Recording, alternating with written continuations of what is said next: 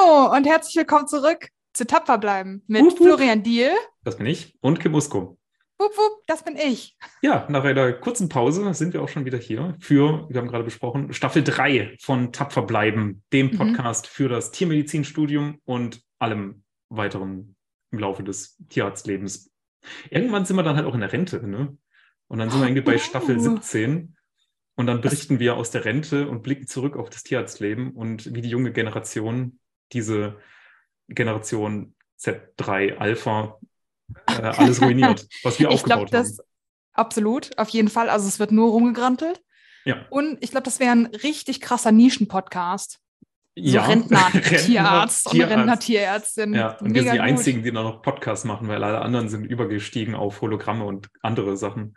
Absolut. Und wenn man etwas von uns Dieses kennt, dann, dass wir Medium, etwas ja. regelmäßig über einen längeren Zeitraum durchziehen. Das heißt, wir machen das in der Rente auf jeden Fall auch noch. Zwingend, wunderbar. Aber wir sagen Ja. jetzt Staffel 3, weil wir haben unsere Doktorarbeiten beendet. Wupp, Das wupp. heißt, Staffel 1, da waren wir noch im Studium, Staffel 2 der Berufseinstieg, Staffel 3 äh, Doktorarbeit fertig. Und mal gucken, wie es jetzt weitergeht. Mhm. Ich finde das soll gut, wie wir das rechtfertigen. Als ob wir das geplant hätten, meinst du? Ja, Das genau, so, ja. Wie, wie Mhm. Marvel ihre, ihre äh, Filme plant. In, jetzt sind sie in, ne? Du weißt, was Ja. ich meine, oder? Ja, ja, absolut. Wie nennen ich weiß das gar nicht genau, was du meinst. Keine Ahnung, Marvel-Universum. Welle 3? Nein, die, da haben, die haben so einen ganz bestimmten Namen für. Welle. Ja, die, die hauen immer so eine Reihe von Filmen raus und das ist dann im Kontext von so einer Phase, Phase 3. Ich glaube, die nennen das Phase. Oh. Die versuchen halt gar nicht zu verheimlichen, was ihre Weltbeherrschungspläne sind, ja? Ich bin mir nicht sicher. Ich glaube, nicht nur Hm. Weltdominierungspläne können in Phasen unterteilt werden. Meinst du? Unsicher. Steile These. Unsicher. Eben- Apropos These. oh, danke. Oh, oh, oh, oh, Frau Doktor. Sehr schön. Dankeschön. Ja, habe ich gelernt. Ja. Äh, ja, wir haben unsere Doktor. ja, danach wusste ich nicht, wie es weitergeht. Okay, wow. Auch Story meiner Ja. Doktorarbeit. Fantastisch. Genau, das soll jetzt heute auch Thema sein dieser Folge. Äh, Wir sprechen ein bisschen über die Doktorarbeiten. Äh, Was steht dahinter? Muss das hier wirklich jeder machen? Und ähm, was sind vielleicht Fallstricke und ähm, äh, Abgründe, die man vielleicht umschiffen könnte? Es soll ja auch so ein bisschen praktische, praktische Tipps dabei sein. Ja. Fallstricke und Abgründe sind natürlich immer unglückselige In Kombina- Kombination vor Ja. allem. Ja, das stimmt. Ist genau. schwierig. Ja. Jedes selbe ist okay, kommt man mit klar, aber in Kette geschaltet, furchtbar. Absolut. Äh, ja, wie fangen wir am Anfang an? Wie wir, wie man an eine Doktorarbeit kommt? Oder geboren warum? in Kassel und dann bin ich um. Ach so, ja, Doktorarbeit, genau, Doktor bezogen. Sicher, sicher, Verstehe. natürlich. Ja. Gib hier geruhig deine privaten Daten preis. I- Geburtsort Kassel ist zu privat. Ich weiß nicht, vielleicht verwendest du das jetzt. Standardpasswort. In Kassel, ja. Kassel Ich hab da so eine 92 Beziehung oder zu. so. Absolut. Weiß ich nicht. Ja. wirklich nur zu meiner Geburt in Kassel. Danach nie wieder, glaube ich. Und von da habe ich nicht so viel mitgenommen. Wie auch immer, du meintest Okay. ähm, der Start von der Doktorarbeit, ne? dass wir so ein Ja. bisschen chronologisches aufziehen. Wie kamst du eigentlich zu deiner Doktorarbeit? Fangen wir es doch mal so. Ja, ähm, über, äh, über Ecken und übers BVVD-Engagement tatsächlich und Fachschaft, ähm, weil ich mich in München in der Fachschaft ähm, und im BVVD sehr engagiert habe und dann darüber halt irgendwie eine gute regelmäßige Beziehung zu unserem Studiendekanat hatte. Und dann haben die irgendwann bei der Fachschaft angefragt und meinten so, hey, lass mal was Richtung Podcast machen oder so, ähm, zum Thema Prüfungsangst eigentlich. Und dann habe ich gefragt, so, hey, ich hätte irgendwie Bock, eine Doktorarbeit bei euch zu machen zum Thema mentale Gesundheit, also diese ganze Prüfungsangst-Sache ähm, irgendwie größer zu machen. Und dann waren wir da im Gespräch irgendwie über ein halbes Jahr. Dann habe ich mein äh, Staatsexamen gemacht und dann hat sich da aber immer noch nichts ergeben. Und dann war ich aber auf jeden Fall schon mal mit denen im Gespräch und dann hat sich im Studiendekanat eine Projektstelle ergeben. Ähm, die war finanziert vom Umweltministerium für eine Studie. Ähm, und dann haben die Leute aus dem Studiendekanat mir halt geschrieben, so, hey, wir haben nicht das, was du wolltest, aber du könntest bei uns arbeiten und nebenher diese mentale Gesundheits-Doktorarbeit machen. Äh, oder über das schreiben, wozu du das Projekt machst. Und dann dachte Mhm. ich mir, hä, ich bin doch nicht blöd. So, ja, ich schreibe die Doktorarbeit über das, worüber das Projekt geht, weil sonst habe ich ja doppelte Arbeit. Ja, und so bin ich da dran gekommen. Ja, prima. Da haben wir jetzt ja schon so eine Art ähm, Typ von Doktorarbeit eigentlich jetzt mal gehört. Also einerseits eigentlich so ein bisschen diese Initiativbewerbung, oder? Man kommt schon mit seinem Ja. eigenen Thema irgendwo hin, sucht sich einen Doktorvater, eine Doktormutter, die da irgendwie vielleicht auch Bock mit drauf hätte. Die sind dann halt in der Regel nicht drittmittelfinanziert, äh, es sei denn, du bringst halt noch passenderweise gleich deinen Sponsor mit für, für so eine Arbeit. Aber das wäre dann, glaube ich, eher so die Kategorie Eigenengagement und ähm, Begeisterung für ein ganz bestimmtes Thema. Ne? Mm, ja, ich glaube, das ist eine sehr spezifische Kombination, die sehr selten auftritt. Würde ich auch so sehen, ja. Es sei denn, du hast halt wirklich Glück, dass du jemanden findest, ein, äh, ja, eben Dr. Vater, Dr. Mutter, die eben auch in diesem Thema, in diesem Themenbereich sehr versiert ist und da vielleicht auch schon ihre eigene Forschung angesetzt hat und eben schon die Kontakte hat und äh, mit dir zusammen sozusagen einen Projektantrag schreibst. Ja. Äh, für so eine Art Projekt. Aber schwierig, würde ich sagen das wirklich dann umzusetzen. Total. Und also ich glaube, wenn man ein Thema hat und das mit Eigeninitiative anbringt, kann man das fast immer überall machen, vorausgesetzt man ist halt mit einer unbezahlten Doktorarbeit in Ordnung. Ja, würde ich auch so sehen. Ja. Ähm, wobei ich selbst da sagen muss, also auch da aus eigener Erfahrung, wenn man halt mit einer Idee irgendwo hingeht, dann, dann braucht man da schon irgendwie hm, auch ein bisschen Initiative von der anderen Seite, ja. weil bei, also jetzt in dieser mentalen Gesundheitssache wäre es halt auch gewesen, dass wir dann noch ähm, jemanden von der psychologischen Fakultät mit mhm. hinzuziehen. Mhm. Und dann musst du halt erstmal ins Gespräch kommen und dann musst mhm. du vielleicht auch Töpfe anzapfen für Finanzierung und so weiter. Und das dauert halt Monate. Ja, wenn darf man nicht unterschätzen. Schon, es gibt ja. Projektantragsrunden äh, und Förderrunden und wenn man da Deadlines verpasst, dann kann man es im nächsten Jahr wieder versuchen. Also viele Hürden, dass man das irgendwie finanziert auch bekommt. Und noch ein weiterer Nachteil mit so einem eigenen Thema aufzuschlagen ist, dass halt nicht zwingend der Prof, die Prof da auch irgendwie mit engagiert und begeistert und halt auch mit Fachwissen im Hintergrund äh, dich begleiten kann. Mhm. Die kriegst du halt vielleicht so weit zu sagen, okay, ja, kannst darüber deine Doktorarbeit bei mir schreiben, aber ob sie dann wirklich viel ansprechbar ist und große Unterstützung leisten kann, ähm, ist dann halt die nächste Frage. Ne? Ja, je nach Thema kann das ziemlich ähm, ätzend sein dann. Ja. Genau. Und da sind wir dann halt schon beim nächsten Typus sozusagen von der Doktorarbeit, die, ich würde sagen, eigentlich fast schon klassische Projektstelle, oder?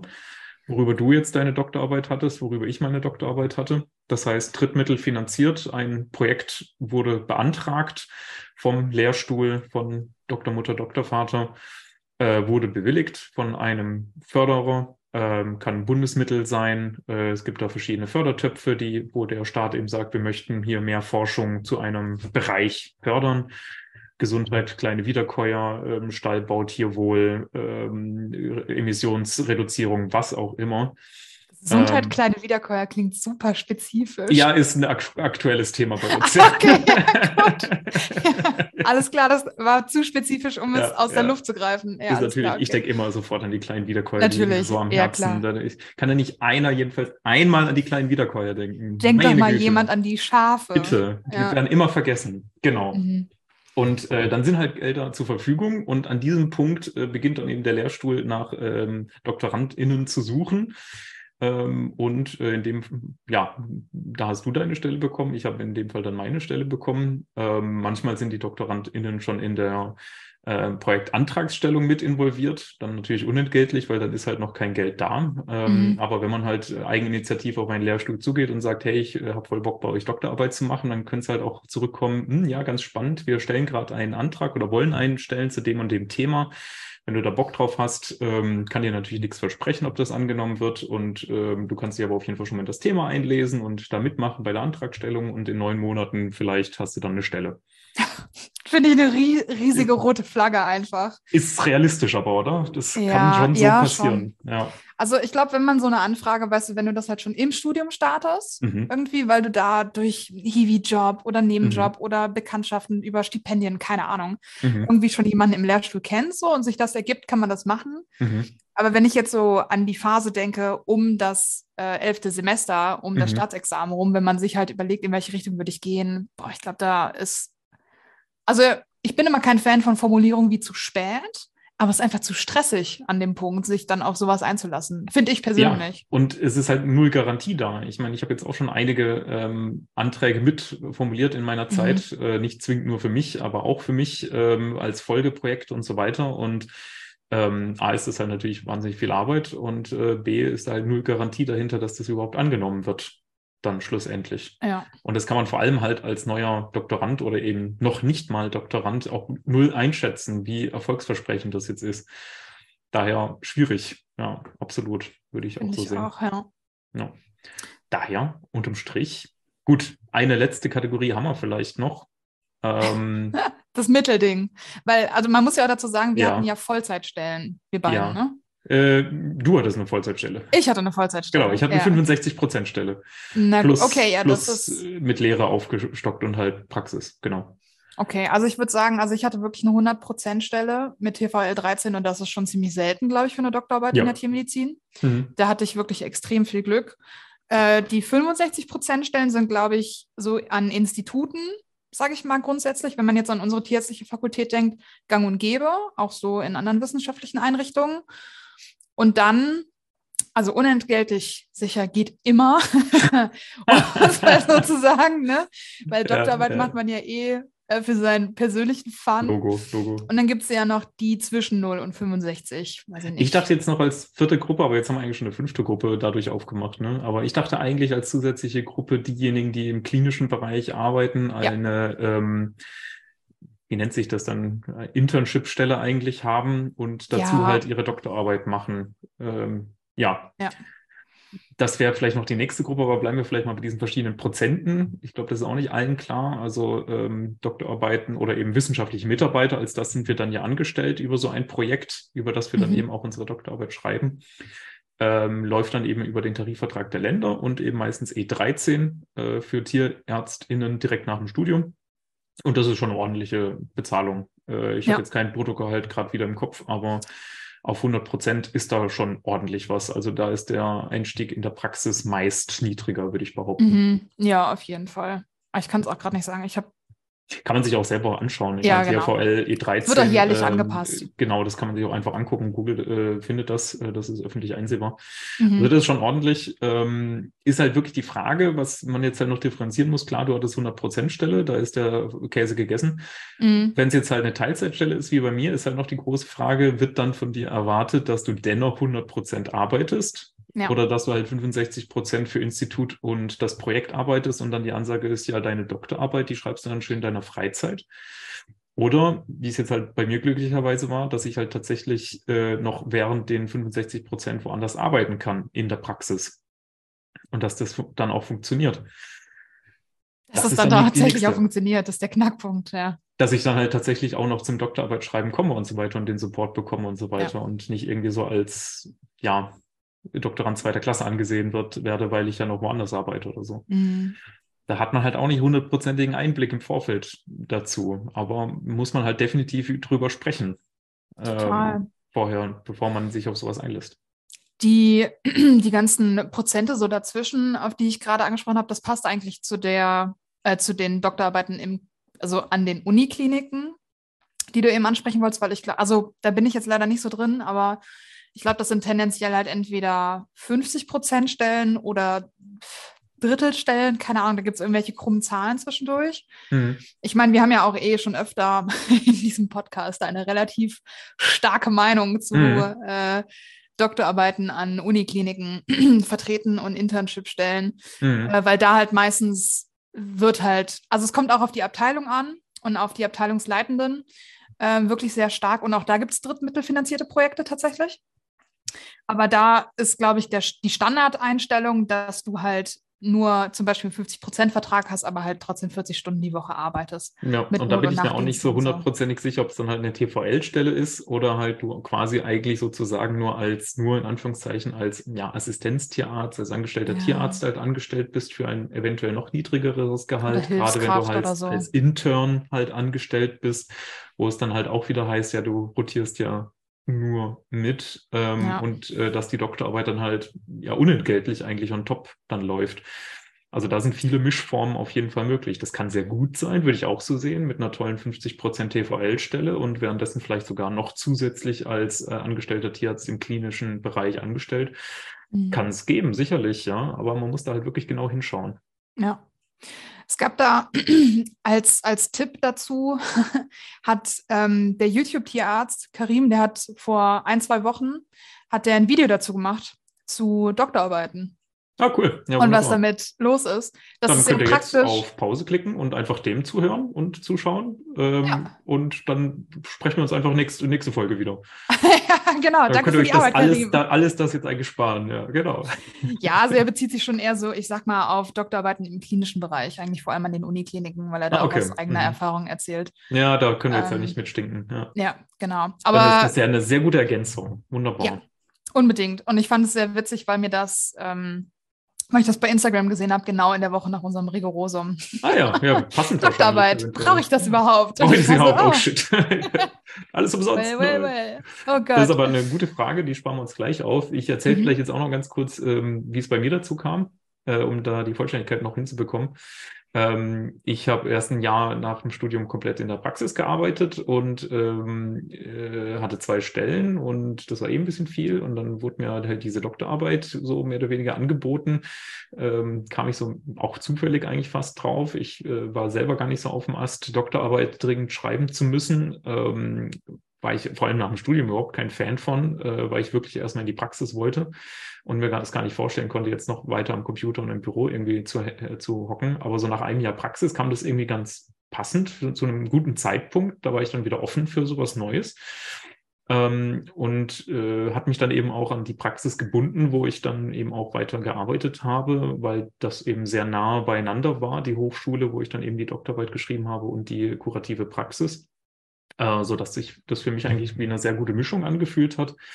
Ähm, und äh, eine Doktorarbeit an der Hochschule Weinstefan gemacht habe, eine landwirtschaftliche Hochschule, äh, da also auch zu der Großtiermedizin irgendwie sehr passend einen Draht hatte. Und äh, sehr spannend war, eben diese alternative Ansichten halt auch mal zu sehen und diesen anderen Blickwinkel auf jeden Fall von den Agrarlern, da eben auch Lehre gemacht mit den Agrarstudierenden. Das hat mir alles viel Spaß gemacht, macht mir nach wie vor noch Spaß und eben eine Doktorarbeit über Stallbrände gemacht habe, also ähm, Evakuierung von Milchvieh bei Stallbränden, ähm, eine ethologische Fragestellung eben mit Unterstützung oder beziehungsweise ja, Partnerschaft oder Betreuung, wie auch immer man es nennen mag, von ähm, der LMU München, äh, dem Tierhaltungstierschutz Tierhygieneinstitut.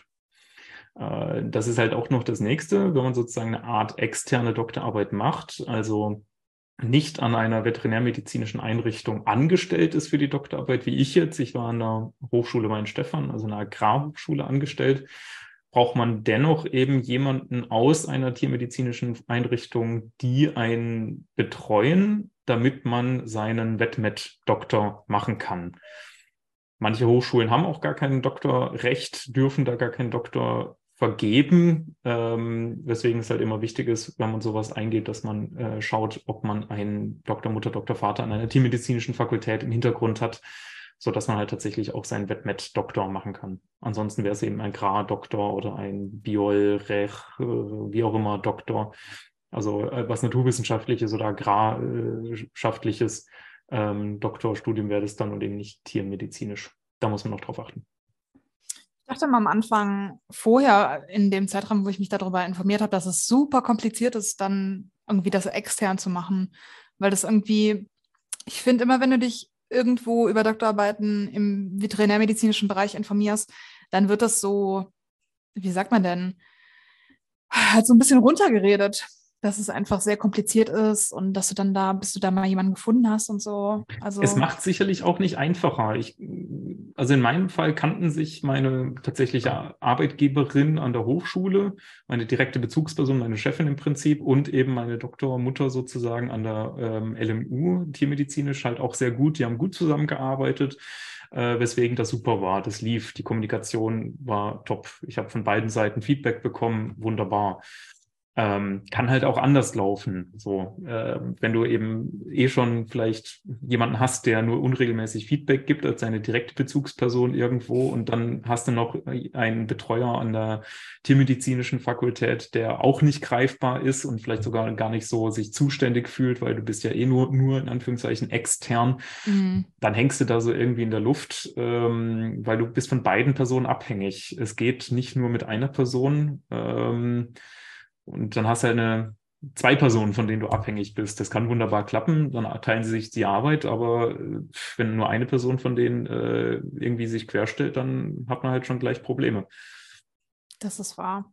Ja, ich glaube, das ist schon echt ein wichtiger Punkt, weil so eine Doktorarbeit ist halt immer so ein bisschen das, ne? Also ein Abhängigkeitsverhältnis im ja. Endeffekt. Ja. Weil du bist halt zeitlich und inhaltlich auf deine betreuende Person angewiesen. Mhm.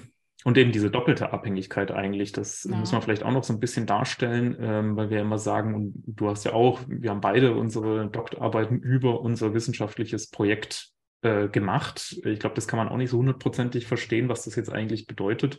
Mhm. Ähm, Im Grunde erstmal sind wir ja eigentlich nur in Anführungszeichen wissenschaftliche Mitarbeiter. Das heißt, mhm. äh, ein Fördergeber gibt Geld für ein beantragtes Projekt ähm, und dieses Projekt soll halt bearbeitet werden. Den Fördergeber ist deine Doktorarbeit erstmal Wumpe. Äh, der freut sich vielleicht, dass tatsächlich eine große Arbeit, die halt eben auch äh, publiziert wird, darüber gemacht wird und angefertigt wird. Das hat natürlich auch Vorteile für den Bearbeitungsfortschritt von dem Projekt. Aber im Prinzip erstmal sekundär auf jeden Fall. Dem Fördergeber geht es einfach um die Bearbeitung des Projekts mit allen seinen Inhalten. Das kann eben ein Versuch sein, das kann eine Umfrage sein. Das, dann am Schluss steht einfach ein Ergebnis, ein mit Statistik meistens wieder äh, belegtes oder eben widerlegtes äh, Ergebnis mit einem sehr umfangreichen Abschlussbericht, der sich halt oftmals dann halt auch einfach sehr viel doppelt mit der Doktorarbeit. Ja. Ähm, wenn es eben sehr eng umfasst ist, das Thema. Äh, die Doktorarbeit meistens dann noch so ein bisschen ergänzende Ergebnisse, die man eben noch so zusätzlich mit äh, gemacht hat. Aber ähm, im Prinzip sind es zwei umfangreiche Arbeiten, die man dann eben erstellt. Diesen Abschlussbericht mit Zwischenberichten zwischendrin auch noch ähm, als wissenschaftlicher Mitarbeiter und eben die Doktorarbeit als Doktorand. Und, und, in einem gut gemanagten Projekt funktioniert das, dass man diese Doktorarbeit halt äh, währenddessen halt auch gut anfertigt es kann halt aber auch irgendwo sein, dass die ganze Zeit äh, gebunden ist für die Bearbeitung des Projekts und die Doktorarbeit tatsächlich dann halt irgendwie so, ja, in der Freizeit dann eben noch mit oder im Nachhinein ohne Anstellung, ohne Finanzierung halt noch angefertigt werden muss, weil zuvor keine Zeit dafür war. Ja. Ja, also so war es jetzt zum Beispiel bei mir, weil mein Projektzeitraum war ziemlich knapp mit einem Jahr und da wäre keine Zeit gewesen, halt in der gleichen Zeit noch die Doktorarbeit zu schreiben. Also natürlich habe ich halt die Zeit genutzt, um Daten zu generieren und Sachen auszuwerten und so weiter und Literatur zu suchen. Und da musste ich in Anführungszeichen nur noch schreiben. Ähm, aber das war quasi dann hinterher unentgeltliche Zeit. Ich würde ähm, aber auch sagen, dass es bei den allermeisten so ist, oder? Also ja, bei mir war es auch viel so, dass ich natürlich dann ähm, nicht alles geschafft habe im Projektlauf, in der Projektlaufzeit. Ja, ich meine, irgendwann, man investiert so viel Zeit und Energie da rein, so eine Doktorarbeit zu schreiben. Also irgendwann verschwimmen die Tage eh ineinander. ist dann eben auch schwer auseinanderzuhalten. Äh, was hat man jetzt gerade für das Projekt gemacht und was halt für die eigene Doktorarbeit? Also da ja, überschneidet sich natürlich auch sehr, sehr viel. Mhm. Und was ähm, mir noch eingefallen ist, also es war zumindest bei meinem Projekt und bei meiner Doktorarbeit ähm, sehr stark so, dass sich die Zielsetzung halt sehr stark voneinander unterscheidet. Ne? Also während ich bei okay. meiner mhm. Doktorarbeit mhm. halt schon einen wissenschaftlichen Ansatz hatte, war ja mein Projekt, war ja jetzt auch nicht akademisch orientiert, sondern von einem äh, Landesministerium. Also es hatte halt eher eine politische, praktikable Ansatz. Mhm, die äh, Zielgruppen waren auch so ein bisschen anders, ne? Genau, ja. Mhm. Und das habe ich vorher gar nicht so richtig verstanden, aber als ich dann meine Doktorarbeit geschrieben habe, ähm, war mir das sehr klar bewusst. Mhm. Ich, ich, kann das gerade gar nicht in Worte fassen, aber es ist einfach eine ähm, andere Ausrichtung und mhm. ähm, Prioritäten werden halt anders gesetzt. Ja, ja, also ganz klar, ähm, es gibt Überschneidungen zwischen Abschlussbericht und Doktorarbeit oder eben wissenschaftlichem Projekt und Doktorarbeit, aber ähm, nicht, nicht eins zu eins. Also das ja. sind schon zwei unterschiedliche Sachen. Das darf Würde man nicht verwechseln. Genau, das war mir im Vorhinein ja. auch nicht so hundertprozentig klar. Also wenn es immer so hieß, ja, ja, drittmittelfinanziertes Projekt, über das ich meine Doktorarbeit schreibe. Mit diesem Satz hat man so ein grobes Verständnis gehabt, also worum es irgendwie ja. geht, aber so hundertprozentig greifbar war es halt auch nicht, oder? Nee, voll nicht. Rückblickend fand ich die Doktorarbeit wesentlich chilliger, weil mhm. da konnte ich halt einfach schreiben, was ich wollte. Ja. ja. Äh, und beim mhm. Abschlussbericht musst du halt gucken, was, was will ja äh, mhm. deine Förderinstitution lesen. Genau. Ne? Ja. Also was, also nicht das Ergebnis, aber was interessiert die halt. Und was wurde tatsächlich beantragt? Also was war ja. ähm, der Arbeitsplan und was mhm. waren die vereinbarten Arbeitsschritte? Und hat man das jetzt wirklich so hundertprozentig erfüllt oder muss man sich so ein bisschen aus den Fingern saugen? So, ja, ja, klar, das haben wir schon beachtet und da haben wir das und das gemacht. Und das ja. hat leider zu nichts geführt, aber hier war es sehr vielversprechend. Und also schon ein bisschen Bullshittery, was man dann auch irgendwo betreibt. Ähm, Alles, der Fairness halber, ja. Wie? Also bei dem, bei dem Bericht meinst du, also das Projekt oder was meinst du jetzt? Ja, ach, ich meine, natürlich nicht meine Doktorarbeit, die ist felsenfest. Ja, hallo, äh, bitte, denke ich ja wohl. Ja, ja, nee, nee. Nee, also ich hatte schon, schon bei, nicht, nicht komplett so bei den Berichterei schreiben, aber viel ist halt auch einfach Selbstdarstellung so. Und ja, mit dem Geld sind wir natürlich äh, sehr Ja. verantwortungsvoll umgegangen und ähm, Keinen einzigen Fehler begangen. So ungefähr. Ne? Ja. Also das ist halt auch so ein bisschen, bisschen rumgefloskel, würde ich schon auch Ja. so sehen, ja. Also nicht, klar, man hat, man hat, macht ja auch viel damit, aber man muss es halt dennoch nochmal irgendwie ans, ans Licht drücken, was man alles Tolles gemacht hat. Ja. So. Mhm. Ähm, ja, das ist doch mal ein Unterschied. Genau. Mhm. Aber jetzt so zusammengefasst, so ein paar Typen, oder? Also diese Eigeninitiative ohne Bezahlung ist, wenn man sie jetzt mal rangiert nach den äh, Gehaltsklassen, ne? Ja, ja, natürlich. Kann natürlich sehr, sehr schön sein, klar, aber ist wahnsinnig viel Arbeit und am Schluss hat man vielleicht ein Projekt, äh, was wirklich eine Herzenssache ist. Aber wenn man halt kein Geld dafür bekommt, ist halt auch die Frage, wie viel man das dann auch schafft dafür. Und ganz ehrlich, ich dachte auch im Studium, Doktorarbeit kann ja nicht so heavy sein, wie immer alle sagen. Ähm, weil ich dann irgendwie gehört habe, so ja, diese und jene Freundin, ähm, die macht gerade noch ihre Doktorarbeit an den Wochenenden neben der Klinik und kommt halt gar nicht klar mit der Zeit.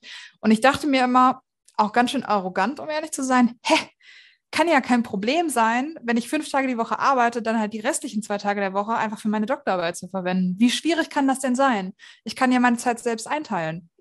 Ja, und dann fängst du mal an zu schreiben.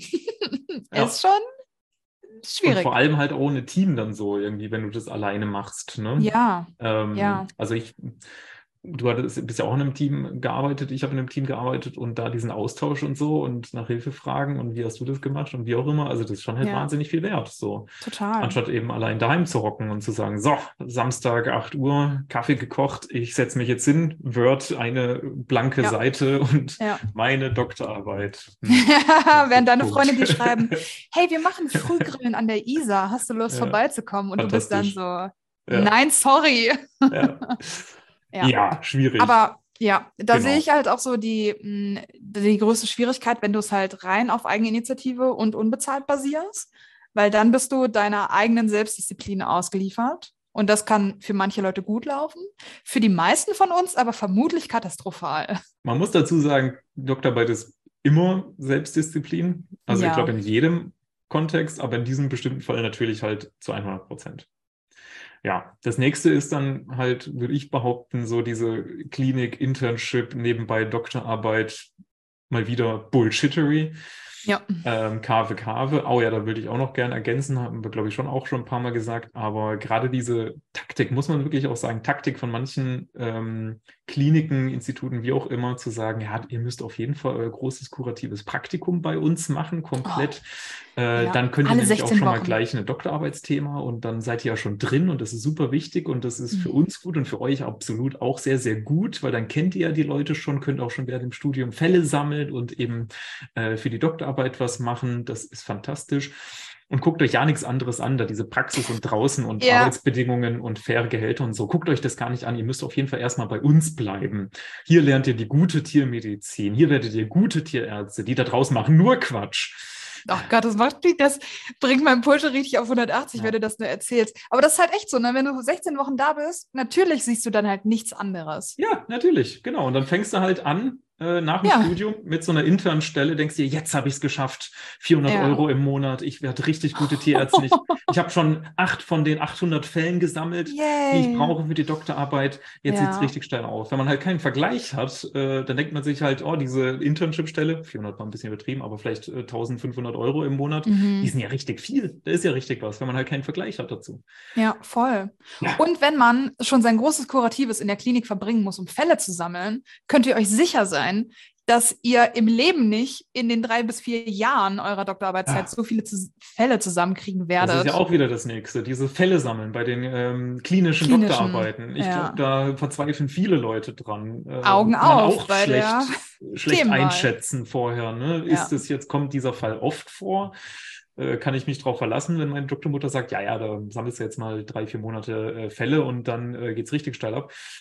Kann sein, dass du da zwei Jahre rockst. Äh, Ja, Weiß man nicht. Ja. ja. Also Ziemlich ist halt- hohe, ja. Bullshit-Wahrscheinlichkeit. in kann auch Fall. wieder schwierig sein. Diese Fälle sammeln, das darf man echt nicht unterschätzen. So. Ja. Und ähm, da ist man halt auch viel abhängig von anderen Kollegen, die dann halt dir die Fälle reinschicken in die Klinik von außen. Ähm, ist auch abhängig davon, wie gut dein Doktorvater, deine Doktormutter verknüpft sind außerhalb.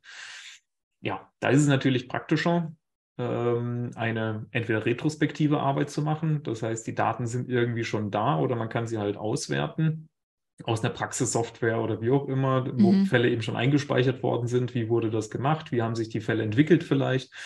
Ähm, wenn man im klinischen Bereich bleibt oder du machst halt tatsächlich einfach einen Versuch, ähm, wo ja, du darauf hinarbeitest, du machst den Versuch, äh, wie ich es jetzt gemacht habe. Und ähm, dann hast du deine Daten so, dann bist du weniger abhängig von außen. Äh, ja, oder Ja. eben eine Umfrage, äh, wo eben auch eigentlich recht solide wahrscheinlich immer äh, Daten erhoben werden können. Schon, mit- ja. Entsprechend viel Arbeit natürlich. Ich weiß, wie viel du da Arbeit auch reingesteckt hast, aber ja. es ist halt wieder in deiner Hand und nicht äh, auf den Zufall zugeschoben, ob jetzt Patient XY halt reinkommt oder nicht. Total, ja. Ich meine, ist im Endeffekt auch alles von der ähm, jeweiligen ähm, thematischen Fragestellung abhängig, ne? Ich meine, was wir jetzt aufgezählt haben, das sind ja auch schon Methoden eigentlich, Mhm. die du Mhm. anwenden kannst. Und das hat man natürlich auch nur bis zu einem gewissen Grad selber in der Hand, ne? Mhm. was du halt dann eben für deine Fragestellung brauchst. Ja, aber so ein Ja. bisschen einschätzen kann man es, glaube ich, schon, wenn einem Ja. so eine Doktorarbeit vorgeschlagen wird. Hier bitte dieses Thema wollen wir machen, das und das haben wir vor, bist du dabei. Dann hast du eigentlich schon eine grobe Ahnung, in welche Richtung geht's. Wird da jetzt gerade ein Versuch vorbereitet und aufgebaut? Tierverhaltensforschung oft mit äh, Versuchen eben behaftet.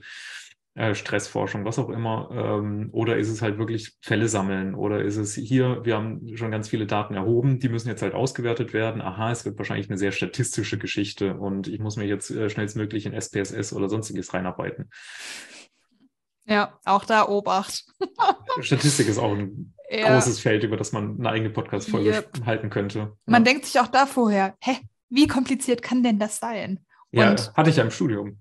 Ja, Äh, da Leute, On Online-Klausur gemacht drüber. Ja, unendlich kompliziert. Ja.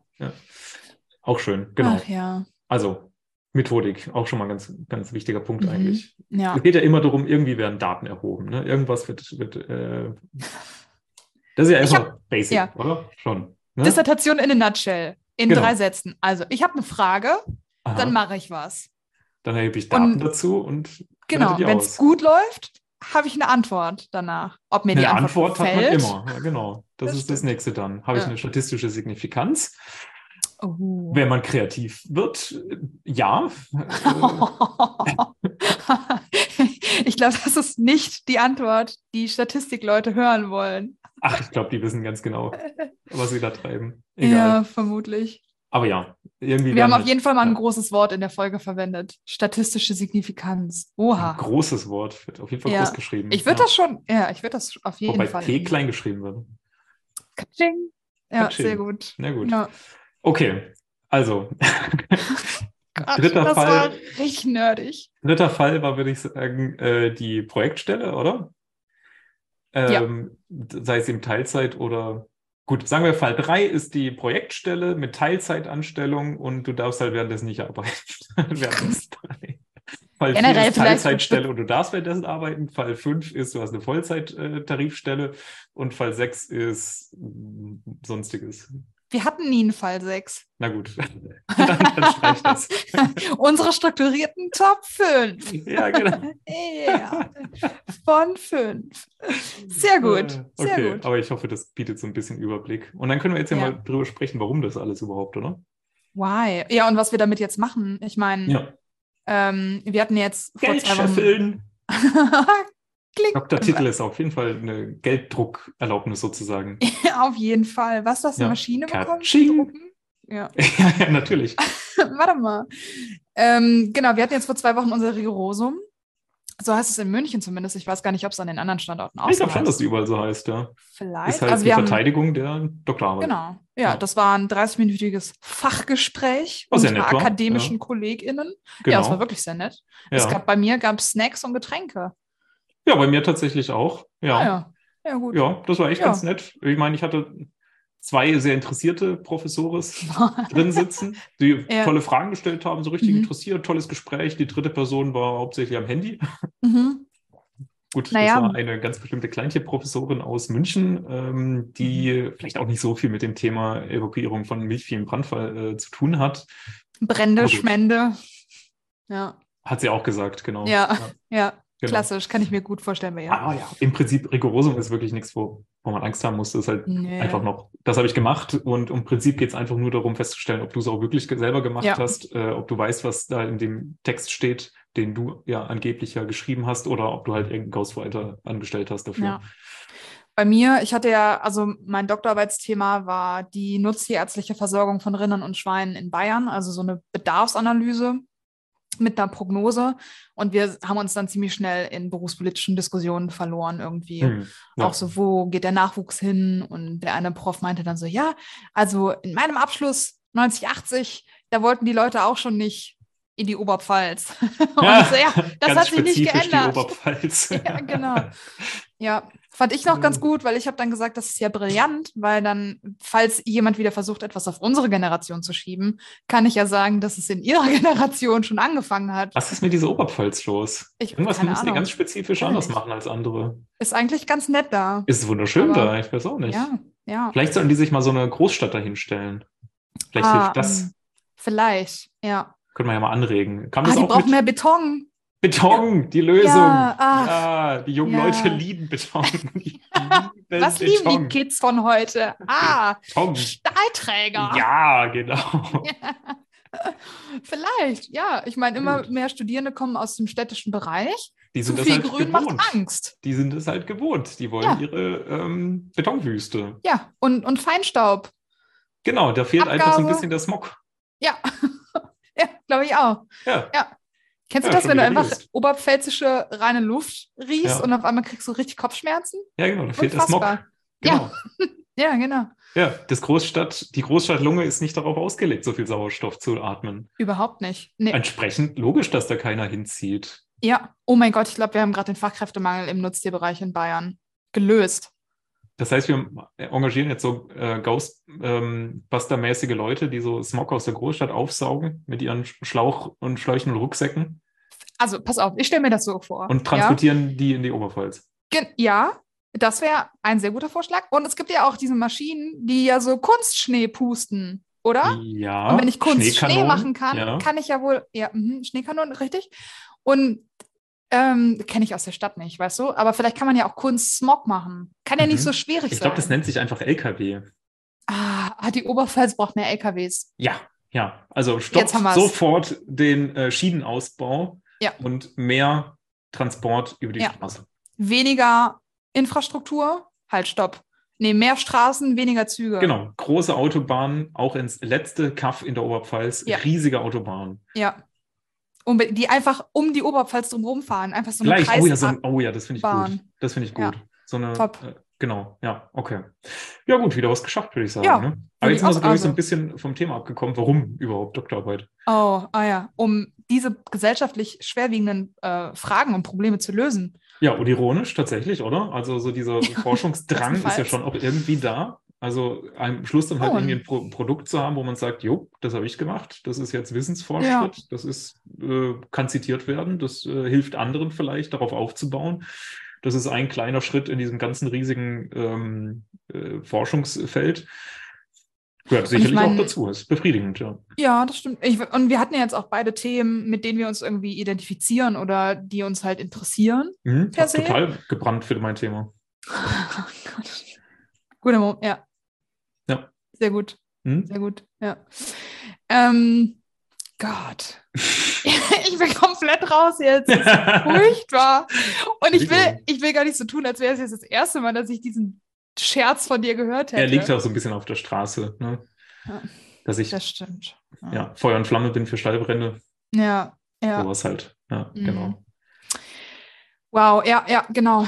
Genau, ähm, genau. Wir, also es sind beides Themen, mit denen wir uns auch irgendwie identifizieren konnten. Ja, also ja, exakt. absolut. Ich bin auch sehr froh über das Thema. Ich finde es fantastisch. Man kann halt mit jedem darüber sprechen und jeder kann sich direkt was drunter vorstellen. Anstatt halt irgendwie so, äh, hier, ich habe mir den, das letzte Proteingerüst auf diesem Rezeptor Mm, da äh, ja, mir angeschaut und habe festgestellt, dass der Blablups macht.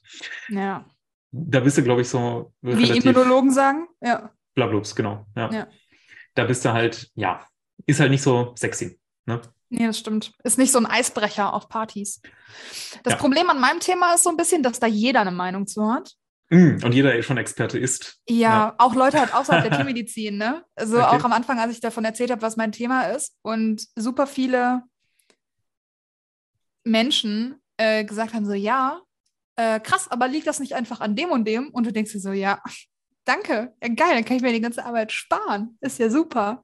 Ja, meistens hier Frauen, weißt Von du, Frauen, Teilzeit ne? Ich dachte es mir auch gerade schon, als Ja, du es ja, gesagt hast. eigentlich- Sind schon Frauen, oder? Ja, das ist eigentlich das Das Fazit ist schon meiner das- Arbeit. Ja, genau. Frauen. Ja, Ja. ja. Ja, mit so einem verzweifelten Unterton wirklich. Frauen. Oh, Oh. ja, die machen die ganze Ugh. schöne Tiermedizin kaputt. Ja, seit Jahren. Früher war das viel besser. Da haben nur die Männer gearbeitet. Ähm, und, ja, und zwar die ganze äh, Zeit. Hatten halt nichts zu tun mit äh, Haushalt und Kindern und Putzen und sowas. Ja. Waren dann am ähm, Abend noch auf, schön auf der Landestierärztekammerversammlung, haben sich da einen weggezischt, Ja, haben schön und über- Politik gemacht. haben Politik gemacht, haben auch richtig ordentlich Politik Richtig was gemacht. geschafft. Richtig so was wie wir geschafft. gerade. Genau, Ja. ja. ja. damals war die Welt ja noch in Ordnung. Genau. Da war die Verhältnisse klar, die Rollen sind klar. Ja. ja. und jetzt kommen diese Und jetzt ganzen Frauen. Überall. ja, Frauen, Beruf. Familienvereinbarkeit. Genau, Äh, die junge Ja. Generation. Work-Life-Balance. genau. Mein wollen nicht Gott. nur arbeiten, wollen auch Zeit mit Frau und Kind äh, verbringen, wollen Hobbys, wollen ähm, Hobbys. nicht nur arbeiten zum Leben, sondern, nee, andersrum, wollen nicht nur Leben zum Arbeiten, sondern andersrum. Warte mal. Genau. Du bist schon infiltriert, ist ja furchtbar. Ja, jetzt haben sie es geschafft. Oh Gott. Ah, herrlich. Ja, Ja. äh, genau. Das war das Thema. Ja, warum? Ich meine, ich hatte mir irgendwie im Studium schon gedacht, so, ah, Doktorarbeit wäre schon ganz geil. Und man könnte, also es gibt, es gibt Gründe, eine Doktorarbeit zu machen.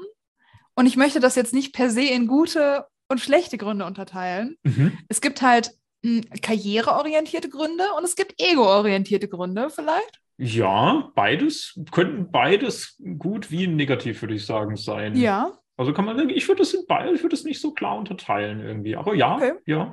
Also ich habe meine Doktorarbeit für mein Ego gemacht. Ah, okay, ja gut. das ist jetzt raus. Okay, alles klar. Also, ja, ich wollte schon die zwei Buchstaben haben. eigentlich schon, eigentlich schon. Eigentlich schon. Eigentlich, sind, wir, sind wir ehrlich. Ähm, naja, weil, also ich meine, es macht ja schon Sinn, einen Doktortitel zu haben, offensichtlich, wenn du an der Uni bleiben willst, wenn du in der Wissenschaft bleiben möchtest. Dann ja, also ist es ich halt. das ist so der eine Punkt, wo wir alle sagen können, hundertprozentig äh, führt kein Weg dran vorbei. Ja. Du hast Bock auf Forschung, du machst einen Doktor ja, und dann geht's weiter. Doktor ist Genau. nur so ein Zwischenschritt, aber in dieser Karri wissenschaftlichen Karriere. Ja. Ja. Trifft, würde ich Ähm. sagen, für vielleicht 5% aller Doktoranden zu. puh, boah, ich würde mich gar nicht auf eine Zahl festlegen. Aber ja, wenig, wenig. Also ja, so die äh, veterinärmedizinische Wissenschaftlerwelt, äh, Wissenschaftswelt ist halt generell auch nicht so präsent einfach, ne? Also im Studium hast du ja gar nichts davon gehört, was jetzt halt mögliche Karrierewege in die Vetmed Academia Wissenschaft sind oder so. Würdest du Ähm. sagen, ich äh, hätte jetzt eher gesagt, im Studium ist halt generell Berufsfelderkundung jetzt nicht so ein großes Thema, jetzt nicht nur auf Ach so, ja, nee, generell, bezogen, auf jeden ne? Fall. Schon ja, ich habe jetzt nur ja. auf das Thema bezogen, über das wir gerade geredet haben. Ich verstehe. Ja. Ja, aber, Aber ja, äh, ja. klar, wenn du es ausweiten willst, dann generell. Also ich schlecht. glaube wirklich, die allerwenigsten starten in, in die Doktorarbeit mit dem Grund, ich habe richtig Bock auf Forschung und Lehre und ich möchte halt meinen Doktor machen, damit ich halt eine Stelle an einer Lehreinrichtung bekomme. Es gibt, glaube ich, sehr viel mehr, die dann halt im Laufe der Doktorarbeit Bock drauf bekommen. Würde ich mich Ja. auch dazu zählen. Mhm. Ähm, das kann natürlich auch schon mal mit ein Grund sein, so einfach mal so reinzugucken und zu schauen, ob einem das gefällt. Ähm, Finde ich auch ein guter Grund. Ähm, ähm, man muss halt sehr offen dafür sein, natürlich. Mhm. Was ich überhaupt nicht nachvollziehen kann, ist sich wirklich so zweieinhalb Jahre da durchquälen. Man hat überhaupt keinen Bock da drauf und wird viel lieber kurativ arbeiten. Aber man sagt sich, ich muss das machen, weil das gehört dazu, weil das ist halt Ja. wichtig, äh, damit mich die Kunden halt als Doktor ansprechen oder was auch immer. Und eigentlich quält man sich nur irgendwie zwei, drei Jahre da durch und ähm, besäuft sich dann eine Woche, weil man es dann irgendwann geschafft hat oder so. Also dafür wäre mir meine Zeit echt zu schade. Ja, auf weil jeden drei Fall. Jahre sind eine verdammt lange Zeit, um sich da durchzuquälen. Voll. Ja. Auch noch, je nachdem, gepaart halt mit einem echt ungünstigen Anstellungsverhältnis, Mhm. wo man auch nichts für seine Rente zurücklegen kann. Mhm. Ähm, Wie dramatisch du das gesagt hast. ja, die Rente ist ein dramatisches Thema, Mann. Ja, jetzt Ähm, sehe ich auch die Mindmap dahinter dir an der Wand. Groß in der Mitte Rente und dann ganz viele Ja. Ausläufe und Fragezeichen und Fotos. Ja, und, ja. Die Fotos Tapete, Tapete runtergerissen. Ja, so. von Renten an Die Re- Rentnerinnen. genau, wie machen die das? Was ist ihr Geheimnis? Verratet es mir! Überall ist so roter Bindfaden. Ganz genau, ja. Es scheint Ja. ein großes Thema für dich zu sein. Ja, schon. Ja, du, du hast es eben total getriggert mit dem Podcast als Ah, ja. Ja. Ich mache da jetzt Pläne. Weißt du, wenn andere Leute fünf Jahres, oh mein Gott, dann bin ich Fachtierärztin Pläne Mhm. hab, bin ich so, alles klar, okay. In, boah, keine Ahnung, ey, 50 Jahren bin ich auf jeden Fall Rentnerin. Mhm. Und ähm, wie groß ist mein Rasen? Mhm. Und äh, wie viele Fußbälle kann ich den Kindern aus meiner Nachbarschaft abluchsen, Mhm. bevor ich ein Problem mit der Nachbarschaftswache kriege? Mhm. Schaffe ich es noch, Blasrohrtraining zu machen und ist meine Lungenfähigkeit dann noch so gut im Uh, Alter, dass ich ja. diese äh, Fußbälle dann äh, vom Fenster aus zerstoßen kann? Oh, das wäre ein super krasser Power-Move, die in der Die Luft Oma, zu schießen. die Oma mit dem Blasrohr wieder. Oh, mega cool. das Xylazin? Super. Oh, vielleicht bist du dann die Heldin äh, der Nachbarschaft tatsächlich so, weil die ganzen Mütter sind so, ja, ja, Tommy, geh mal da hinten Fußball spielen, dann hat die Mama ihre Ruhe. Die verrückte Tierarzt-Oma. genau, ja. Dann wird er immer erwischt und dann neppt er immer so fünf Stunden. Gute Hellerbrunner Mischung, da kann man nichts Ja. falsch machen. Ja, passt schon, rein in Passt das schon. Gut. Wie sind wir Ähm, jetzt dahin gekommen? Ja, genau. Gott, es lohnt sich nicht, Rente. drei Jahre sich durchzuboxen, Ja. schlechte ähm, Gehaltsbedingungen, man kann nicht in Ja. Rente einzahlen, man quält sich durch. Wenn man es halt wirklich nur dafür tut, um halt irgendwie diese zwei Buchstaben zu haben, aus irgendwelchen Gründen. Genau. Ja. Ja, weil das braucht man, also für die kurative Praxis braucht man es einfach nicht. Man braucht es, Wissenschaft haben wir schon gesagt, und halt vielleicht, wenn man, also wahrscheinlich schon, wenn man in die Veterinärverwaltung möchte oder und Ja. oder in die Industrie. Würde ich jetzt mal so ein bisschen mit einem Klammer setzen.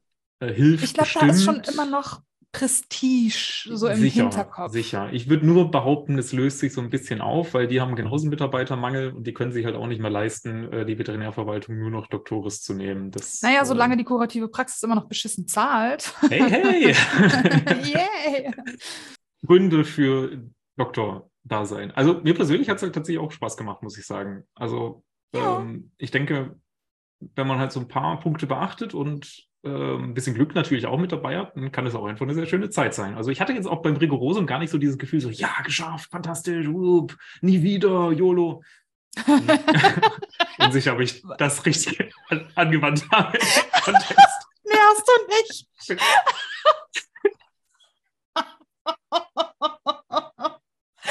Aber Naja. ein netter Versuch. Voll Knorke, Nimm war ich halt gar Pille, nicht so. Opa.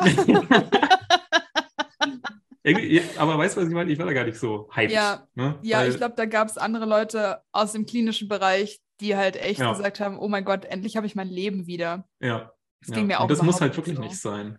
Nee, Also gerade nicht. eben diese unbezahlten Doktorarbeiten anzunehmen, da macht man sich keinen Gefallen und vor allem macht man allen seinen Kollegen keinen Gefallen, die Ja, dadurch eben, ja, also das, das System erhält sich ja nur, weil es halt Leute gibt, die das annehmen.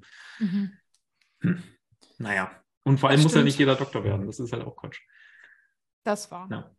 Ich habe jetzt einen Praktikant dabei beim ähm, Praxisfahren und Mhm. ähm, wir haben auch ein bisschen über Doktorarbeit gesprochen und ich habe ihm das halt auch gesagt, man muss nicht Doktor machen. Da, du bist bei kein besserer Tierarzt dadurch, nur weil du da äh, DR da vorne dran hast. Das äh, macht dich nicht zu einem Mensch. besseren Tierarzt. Ja, das natürlich, aber das habe ich neben dem Zusammenhang natürlich ja, nicht klar, gesagt. natürlich. Und äh, dann hat er geantwortet, "Hm, ja, habe ich jetzt schon ein paar Mal gehört, interessanterweise immer von Leuten, die Doktor sind.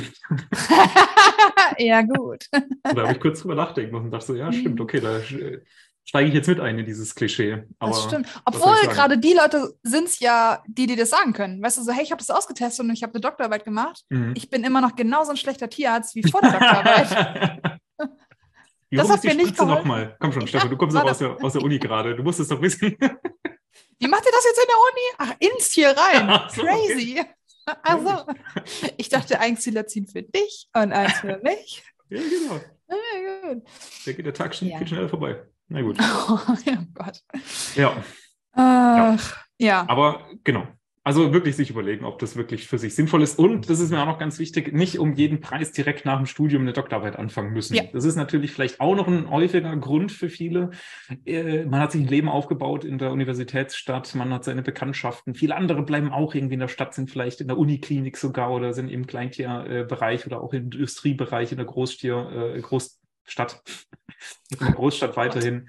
Äh, man hat vielleicht sogar Freunde außerhalb der Tiermedizin. Boah, das gibt es auch, fantastisch. Und die sind halt auch in der Großstadt und man will halt nicht raus. Das ist die Quintessenz. Und dann liegt es halt irgendwie nahe, dass man einfach auch irgendwo universitätsbezogen bleibt und halt eine Doktorarbeit einfach macht, einfach um diese Sprung in die Praxis noch zwei Jahre vielleicht zu verzögern.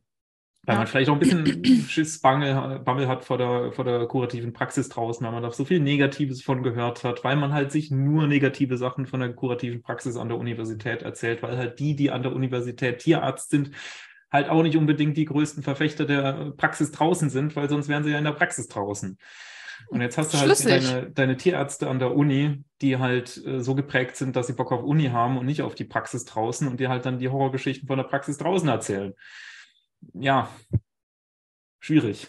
Das ja. heißt, äh, geht im Praktikum nicht nur an die Universitätskliniken, sondern geht ja wohl bitte auch mal raus, weil das ist ein schönes Arbeiten da draußen.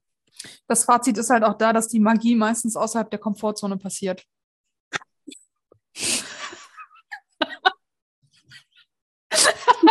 Ey, wieso lachst du jetzt? ja, das ist ernst gemeint. Entschuldigung, du hast es so knallerernst gesagt. Ja. Ich habe es auch bis vor fünf Sekunden knallerernst. ja. Das ist ja ein großer T-Shirt-Spruch. Oh, das hat mich jetzt echt, echt erwischt irgendwie. Das ist eine fucking Lebensweisheit. Diese, diese Wortwahl, was für eine Magie. Was, was passiert da draußen? Die Magie der Doktorarbeit. Oh, wow. Ja, ich habe auch ganz viel Glitzer auf meinen Einband gemacht. Ja, die Magie der Forschung. Mhm. Ja, ja. Der, der, ähm, der Irgendwo Ideen. da draußen. Irgendwo ja. da draußen ist sie. Ja, und ja. die Forschung durchströmt dich und dann. Selbstverwirklichung eigentlich auch, ne? Ja. Die Magie der, des zufriedenen Arbeitens. Des mit ja. sich selbst im Reinen sein. Ja. Mhm. Genau. Also, hört auf euer Herz. Erst außerhalb der Komfortzone, bis man sie mhm. einstrudelt, wie ein Pantoffeltierchen. Und dann liegt die Zufriedenheit und die Magie innerhalb der Komfortzone. Ja.